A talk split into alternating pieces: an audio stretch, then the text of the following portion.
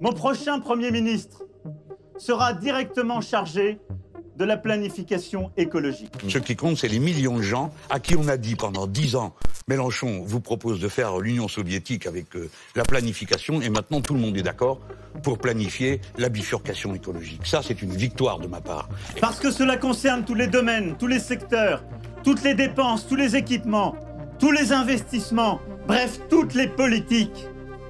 Ça n'est pas simplement une politique, c'est la politique des politiques.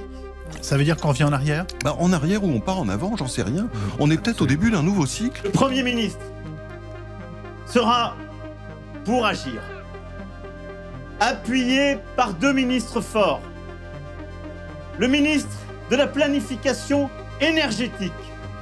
L'autre ministre sera chargé de la planification écologique territoriale. Bon, tout ça m'a l'air d'être de l'improvisation. Make our planet great again. Jean-Luc Mélenchon, Emmanuel Macron, même combat. On pourrait le croire depuis le meeting marseillais du président sortant, puisque désormais, les deux candidats prônent la planification écologique. Mais d'ailleurs, est-ce que vous savez ce que c'est que la planification écologique, ce concept porté par Jean-Luc Mélenchon pendant l'élection présidentielle, qui s'est imposé dans le débat public, à tel point qu'il a été repris de façon inattendue dans les programmes de certains de ses adversaires, dont le président Emmanuel Macron, mais aussi d'Anne Hidalgo, qui a beaucoup tapé sur l'Union populaire pendant la campagne. Elle reprend la proposition dans son programme. Pourtant, le thème de la planification est longtemps resté décrié, associé aux soviétiques et à la planification socialiste. Lors des précédentes élections, Jean-Luc Mélenchon, qui portait déjà cette politique, était alors dépeint en bolchevique, étatiste, centralisateur, dès que les éditorialistes libéraux, plutôt ignares de l'histoire, s'insurgeaient contre la proposition. Il est vrai que le sujet est largement étayé dans la littérature marxiste qui en fait un élément central et incontournable de la politique socialiste, notamment dans les écrits des révolutionnaires russes qui, comme Lénine dans le plan économique unique, réfléchissent à sa mise en œuvre en expliquant que la planification socialiste doit assurer la production et la reproduction des moyens d'existence ainsi que la production et la reproduction de la vie elle-même. En URSS, il y a donc eu la mise en place par le fameux Gosplan des plans quinquennaux en République populaire de Chine également. Mais pour autant, les socialistes n'ont pas le monopole de la planification. Des États capitalistes comme la France planifient aussi, même les multinationales. En France, un commissariat général du plan voit le jour en 1946 à l'initiative de Jean Monnet. Cette institution disparaît en 2006. Et en 2020, un poste de haut-commissaire au plan est créé, mais sans administration propre. On se demande celui-là où il est passé. Dans tous les cas, la planification est revenue à la mode et Jean-Luc Mélenchon n'y est pas pour rien. J'ai même fini par entendre quelqu'un qui jusque-là me traitait d'ami du Gosplan, ignorant que la plupart des gens ne savent pas ce qu'est le Gosplan, que c'était l'Union soviétique et que ça date d'avant 1989. Eh bien maintenant, ce sont Madame Schiappa, après Monsieur Macron, qui prennent un petit air fier pour dire nous, nous avons une méthode, la planification écologique. La planification écologique. Ils feraient déjà bien de planifier leur sortie, ça serait un début. La planification écologique est en effet la vieille marotte de l'insoumis et son entourage. En 2009, Martine Billard, alors députée, ancienne verte, qui rejoint Jean-Luc Mélenchon lorsqu'il fonde le parti de gauche, présente un projet de loi. La planification écologique, en fait, j'avais commencé à proposer cela au sein des Verts. Ça a été pas très bien reçu au sein des Verts. Quand j'ai quitté les Verts, donc avec euh, pas mal de camarades, et que bon, j'étais toujours député, et donc j'ai, en fait, on s'est retrouvé. Jean-Luc avait, Mélenchon avait fait la même proposition au sein du PS. J'ai proposé donc dans ce qu'on appelle la niche parlementaire, c'est-à-dire la fois dans l'année où on a le droit de présenter une proposition de loi, de présenter donc cette proposition de loi sur euh, la planification écologique. Alors voilà, ça se présente comme ça, voyez et donc de défendre ça dans, l'hémicycle. Donc ce que j'ai fait, bon, évidemment, ça n'a pas été adopté. Toute leur argumentation, c'était que c'était pas la peine parce qu'il y avait déjà de la planification, notamment avec les contrats plan région, et que donc c'était suffisant. C'était ça leur argumentation. Et c'est intéressant de voir quelle était leur argumentation de l'époque, parce qu'on voit, on va sûrement y revenir par rapport à ce que propose Macron, et en fait, c'est les mêmes défauts. Alors qu'est-ce que c'est exactement? Pour comprendre, écoutez Claire Lejeune, l'ancienne secrétaire des jeunes d'Europe Écologie Les Verts, a rejoint la campagne de l'Union populaire et par ailleurs réalise sa thèse sur la planification écologique. La planification, tout d'abord, c'est aller complètement à rebours de cette logique de marché en disant que la boussole, ça doit être non plus le profit, euh, non plus euh, des objectifs euh, voilà, de, exclusivement de productivité, etc. On doit repartir en fait des, besoins et l'État doit devenir l'outil finalement qui est au service de l'intérêt général humain parce qu'il il se met au service des besoins humains et euh, ajouter la dimension écologique. C'est là où on voit l'articulation finalement entre euh, deux dimensions très importantes euh, du programme L'avenir en commun. Donc il y a la planification et puis il y a la règle verte qui sera du coup inscrite dans la Constitution s'il y a ce changement de Constitution et qu'on va vers la, la, sixième. Et c'est le fait de dire qu'on ne prélève pas sur la nature plus qu'elle ne peut régénérer. Donc, en fait, euh, là où historiquement la planification, euh, quand elle a été mise en place dans le cadre du New Deal euh, sous Roosevelt dans les années 30 aux États-Unis, quand elle a été mise en place à la suite de la Seconde Guerre mondiale en France, lors de la reconstruction, elle restait dans des logiques productivistes finalement, donc pas, pas écologiques par définition. Et donc le fait d'articuler planification et règles vertes, ça en fait une planification écologique parce que ce qui va guider du coup euh, l'action euh, de l'État et euh, la, marche de l'économie, finalement, ça va être à la fois ce dont j'ai parlé auparavant, les besoins, et puis le, plafond, en fait, qu'on a du point de vue de, nos ressources, de notre impact sur, sur la planète.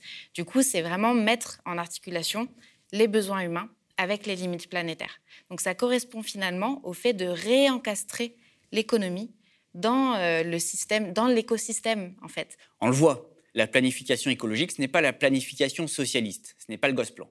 Ce n'est pas non plus celle des démocraties libérales de l'après-guerre qui cherchaient à donner les moyens à l'État d'avoir une vision claire des capacités de son économie. Ce n'est pas la planification telle qu'elle était imaginée jusque-là. Car le contexte n'est plus le même. Il y a la crise climatique et écologique. Selon Carbone 4, cabinet de conseil présidé par Jean-Marc Jancovici, si tous les Français étaient héroïques, avec un comportement vertueux, la France n'aurait parcouru qu'un quart du chemin en vue de l'objectif de maintien à 2 degrés. À l'État, donc, de faire le reste. C'est à ce défi que doit s'attaquer la planification écologique. C'est ce que nous explique Michel Philippot, le coordinateur du livret des Insoumis sur la planification écologique, également co-auteur d'un monde à construire ensemble. L'objectif, c'est la réduction des gaz à effet de serre, je veux dire euh, euh, de 65% à l'horizon 2030 et puis la neutralité carbone en 2050. Donc, c'est des objectifs euh, extrêmement forts.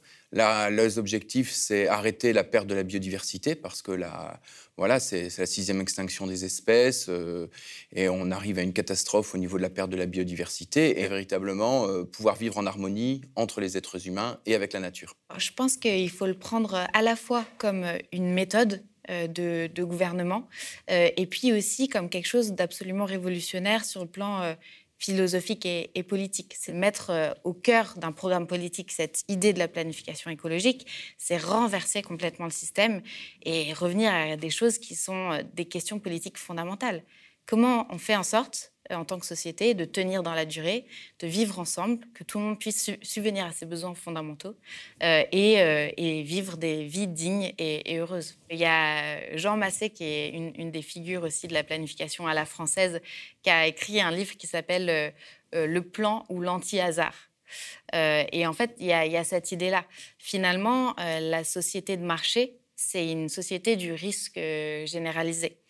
Euh, mais c'est aussi une société du risque inégal. Face à ces risques, en fait, on s'organise collectivement. On ne laisse pas la main du marché euh, gérer les choses parce qu'elle elle, euh, elle, ne les gère pas finalement. si elle a comme seule boussole le profit, ça veut dire qu'on va aller vers des situations où, par exemple, il y aura une, une immense sécheresse et puis, on aura une partie de la population qui pourra même plus boire ou se laver. Et puis, on continuera de remplir des piscines et d'arroser des terrains de golf. Le principe du marché, c'est euh, d'abord, de faire du profit. C'est-à-dire, les entreprises bah, cherchent à, à, faire le plus de bénéfices possible pour ensuite rémunérer les actionnaires. Donc l'intérêt social et l'intérêt écologique est totalement absent. Le spectacle quotidien du capitalisme, c'est la création sans cesse de nouveaux besoins complètement absurdes et dans laquelle on marche parce qu'on est matraqué sans cesse par la publicité qui a, un, qui a un effet sur nos imaginaires.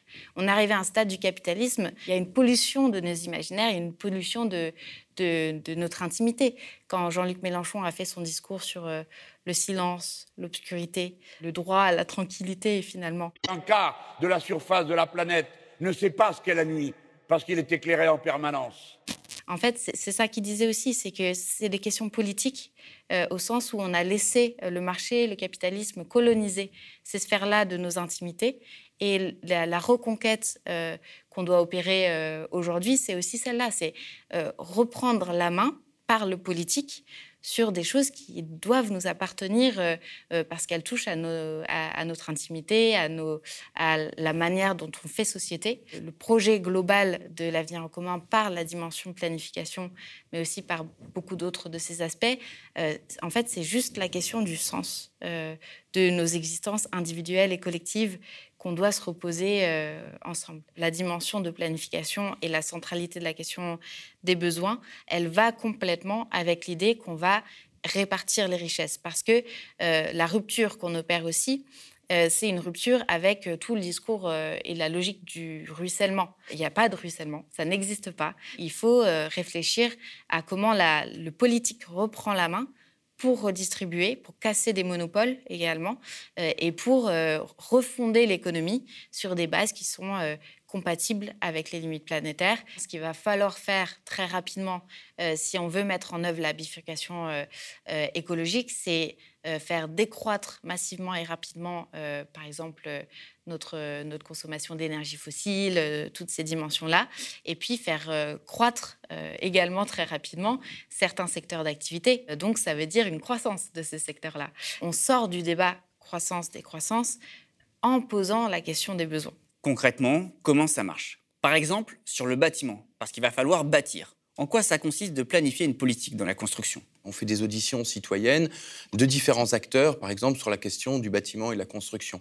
On auditionne la Fondation pour la nature et l'environnement qui nous dit qu'il faut arrêter de construire parce que euh, c'est une catastrophe, l'artificialisation des sols. Et puis juste après, ben, on auditionne des gens de la Fondation Abbé Pierre qui nous disent il y a plein de gens à la rue, euh, il faut construire des logements, euh, à la fois il faut isoler, il y a des gens en précarité énergétique. Et donc on a une autre version de d'une lutte qui est vachement importante, qui est une lutte sociale. Puis après ça, on pourrait avoir euh, des personnes qui disent bah, il faut construire pour faire baisser les gaz à effet de serre, on va construire plutôt avec des matériaux crus, du pays, du bois, de la terre crue, de la paille. Après ça, on pourrait avoir d'autres personnes qui sont des syndicalistes dans les cimenteries et qui, eux, vivent euh, vraiment un autre problème, c'est la, la, délocalisation de leur production, de leurs matières premières, du clinker, qui commence à se fabriquer à l'étranger, à l'extérieur. Et plein d'entreprises vivent cette même délocalisation dans le secteur de la construction. Donc on voit des gens qui ont quatre positionnements euh, différents et comment on va créer effectivement euh, une planification, une réduction des gaz à effet de serre, comment on va lutter contre la, perte de la biodiversité, comment on va faire avec ces personnes-là à la fois la création d'emplois, comment on va faire euh, des choses extrêmement différentes.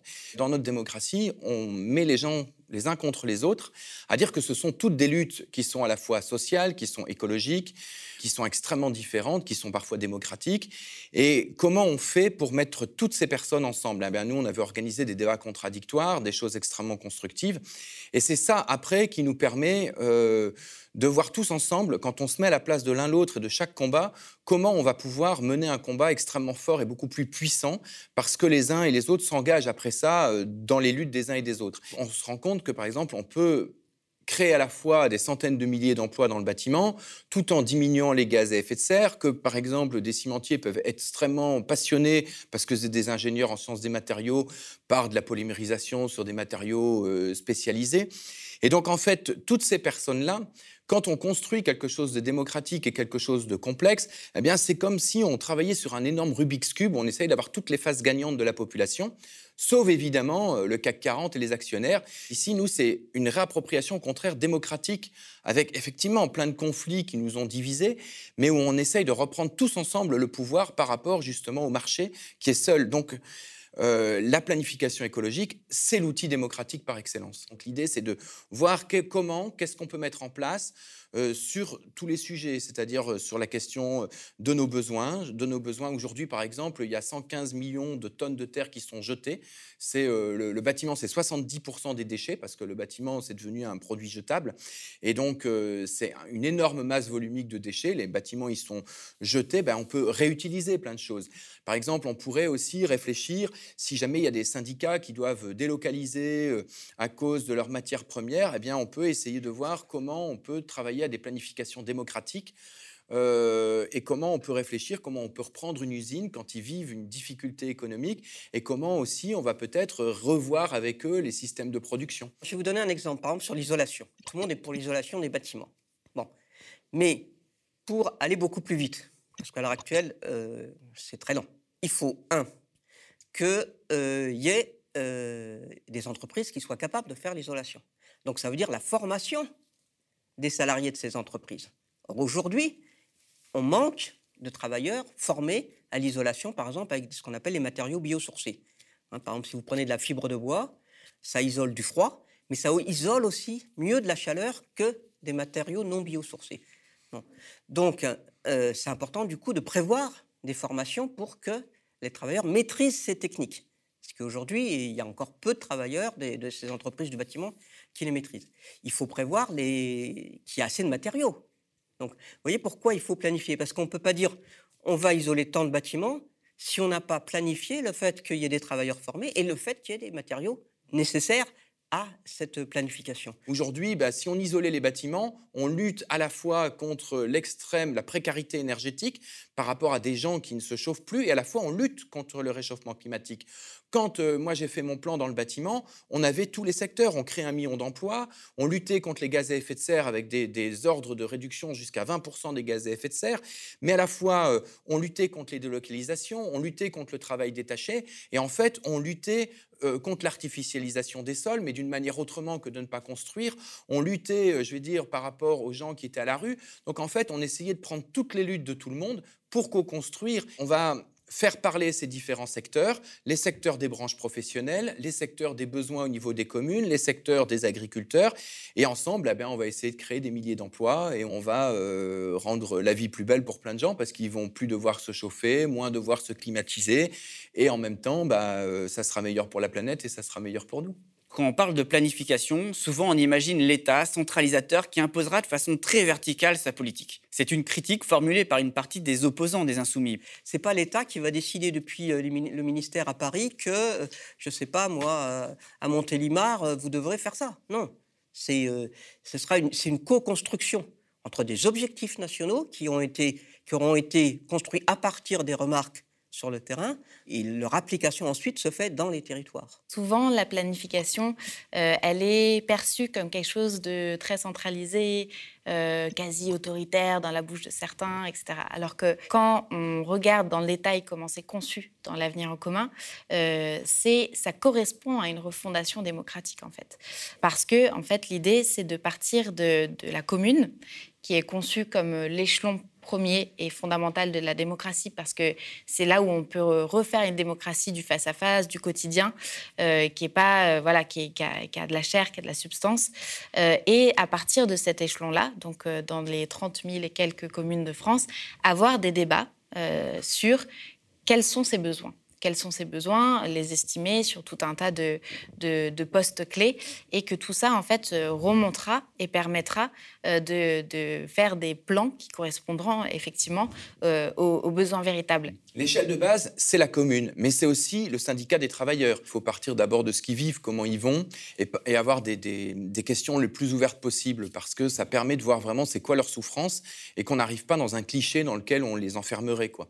Et au plus on va à la rencontre des personnes de leurs problématiques, eh bien, on écoute. Après, évidemment, qu'est-ce, qui, qu'est-ce que eux verraient, qu'est-ce qu'il faudrait faire. Et ce qui est le plus intéressant, c'est que quand ils ont réfléchi à qu'est-ce qu'il faudrait faire, c'est intéressant, c'est qu'ils rencontrent les différentes problématiques des autres. La difficulté qu'on a souvent, c'est de réinvestir dans des imaginaires euh, où on peut manger autrement on peut construire autrement. Euh, les relations démocratiques peuvent être autre chose que ce qu'on vit avec Macron, quoi, ou que ce qu'on vit d'une pseudo-démocratie où on a un mot à dire tous les six ans et après ça, c'est plus rien. Le capitalisme, il est entré dans nos papilles, il est rentré dans nos logements, il est rentré dans nos manières de, rentrer en relation. Et, et, cet autre monde à inventer, évidemment, il est passionnant, mais à la fois, c'est un vrai changement de société. Une dernière question se pose. Peut-on planifier dans le système capitaliste? Dans la gauche radicale, une critique revient, celle qu'il n'y a pas de planification efficace sans remise en cause de la propriété privée. Dans la pure tradition marxiste, dans laquelle la planification s'accompagne de la suppression de la production marchande axée sur la valeur d'échange et le profit, pour aller plutôt sur la valeur d'usage et la qualité de vie. On planifie, mais qui planifie Et euh, pour les intérêts de qui Et donc, du coup, oui, c'est qui, qui, euh, qui possède, euh, qui dirige euh, les moyens de production, qui a les richesses en main. Donc voilà, c'est pour ça que le pouvoir politique et le pouvoir économique, c'est deux choses qu'il faut qu'on discute, parce Mm. que c'est pas juste une question de pouvoir politique de celui qui va décider de toutes les choses. C'est derrière, voilà, qui a entre les mains toute la richesse de la, de la société. Moi, j'insiste pour dire que parler de planification écologique sans parler d'expropriation des grands groupes capitalistes, ce sont des mots en l'air. C'est ça la question de la planification, c'est d'essayer de, Socialiser de- les moyens de production. C'est socialiser les moyens de production, mais c'est aussi d'avoir euh, comme, comme logique, en fait, d'enlever les moyens de production de la main de ceux qui, euh, qui, euh, qui les utilisent des pour faire des profits. D'ailleurs, Engels écrivait dans Socialisme utopique et Socialisme scientifique Avec la prise de possession des moyens de production par la société, la production marchande est éliminée et par la suite, la domination du produit sur le producteur. L'anarchie à l'intérieur de la production sociale est remplacée par l'organisation planifiée consciente. Alors c'est à débattre. Mais l'Union populaire assume là un désaccord et leur capacité à mettre en place la planification sans remettre en cause la propriété privée. Jean-Luc Mélenchon, Premier ministre, c'est pas la sortie du capitalisme, on va pas mentir. Mais il y a des marges de manœuvre pour faire des choses. On peut voter des lois. Et donc, on peut voter des lois, par exemple, euh, sur euh, le, fait de, euh, le fait que l'eau, la gestion de l'eau, devient euh, publique, sous la forme de régie. hein. Vous pouvez planifier, parce que vous pouvez, dans- par la loi, imposer des objectifs. Face à une politique d'incitation de taxation, on assume d'avoir une politique de normes et de lois. Quand vous fixez des normes, que ce soit des normes sociales ou des normes écologiques, de fait, les entreprises sont obligées d'appliquer. Pas besoin de passer par des mesures d'expropriation. Quand on dit qu'on va nationaliser ou collectiviser certaines choses, euh, quand on dit qu'il faut que les biens communs euh, euh, relèvent de la logique collective et non plus privée, ça correspond quand même euh, à une rupture avec, euh, avec certaines dimensions de la propriété privée. Je pense que c'est une question finalement de, dosage et ça impliquera euh, de faire sortir certaines dimensions de l'économie de la logique du privé et de les faire basculer vers une logique d'intérêt général, donc une logique collective. Alors évidemment, avec Emmanuel Macron, on se situe à des années-lumière de cela. Et quand le président de la République et le candidat insoumis parlent de la planification écologique, parlent-ils de la même chose? La politique euh, d'Emmanuel Macron, c'est de la politique d'affichage, et derrière, il n'y a rien. Je il nous aura fait ça pendant les cinq ans. Quoi. Bon. Aujourd'hui, euh, tout le monde commence à reconnaître qu'on n'a pas d'autre solution. À la limite, c'est ça. C'est qu'on n'a pas d'autre solution que euh, s'emparer de cet outil pour organiser cette bifurcation écologique. Donc ça, c'est plutôt un point très positif qu'aujourd'hui, tout le monde commence à s'emparer du concept de planification écologique. Alors après, il y a effectivement comment on le met en œuvre et pourquoi faire. Qui vous met en planification, un ministre à la planification énergétique et un ministre à la planification des territoires. Sauf que l'énergie, elle n'est pas, pas dans le ciel, je veux dire, elle est sur les territoires. Donc c'est déjà, ça, c'est déjà absurde. Parce que par exemple, pour passer aux énergies renouvelables, ben, vous n'allez pas avoir les mêmes énergies renouvelables selon que vous êtes en bord de mer avec des possibilités, selon que vous êtes dans le sud avec énormément de possibilités au niveau des panneaux solaires, et ainsi de suite. Donc ça suppose de faire aussi des études précises sur, en fonction de chaque territoire, quelle est la meilleure option. Il y a des territoires où il y a de la géothermie, il y en a où il n'y en a pas. Donc il faut faire vraiment des études très précises pour savoir à chaque fois quelle est la meilleure solution. Donc vous ne pouvez pas avoir un ministre chargé des territoires, de la planification des territoires, et un autre chargé de la planification énergétique. Ça va ensemble. C'est intéressant de voir le mot euh, essaimer. Euh, mais en fait, euh, c'est pas juste un mot. C'est-à-dire que là, tout ce dont on a parlé euh, à l'instant, ça montre aussi que c'est c'est pas juste euh, euh, créer un ministère, euh, mettre quelqu'un en charge de ça et puis euh, basta. C'est une transformation de la logique même euh, de la politique et de la manière de concevoir euh, ce que c'est gouverner. Et donc, tant que Macron restera un néolibéral, euh, il ne pourra pas faire de, planification. Ou alors, il la fera à la, marge. Je pense que là-dessus, on attend des actes et pas des mots. Maintenant, on va être euh, acteur euh, de, de, de la question du climat, c'est qu'on va être acteur de la question de la perte de la biodiversité, qu'on va réfléchir à tout ça tous ensemble et qu'on va construire tout ça tous ensemble. Évidemment, ça demande un positionnement qui est qui n'a aucun rapport avec le verbillage à la Macron. C'est un changement complet, c'est une bifurcation complète d'un système. Ce qui est certain, c'est qu'aujourd'hui, le débat doit avoir lieu. L'urgence est là. Nous n'avons pas d'autre choix que de nous poser sérieusement la question d'une politique d'ampleur qui organise et coordonne l'instauration d'une société nouvelle, démocratique et écologique.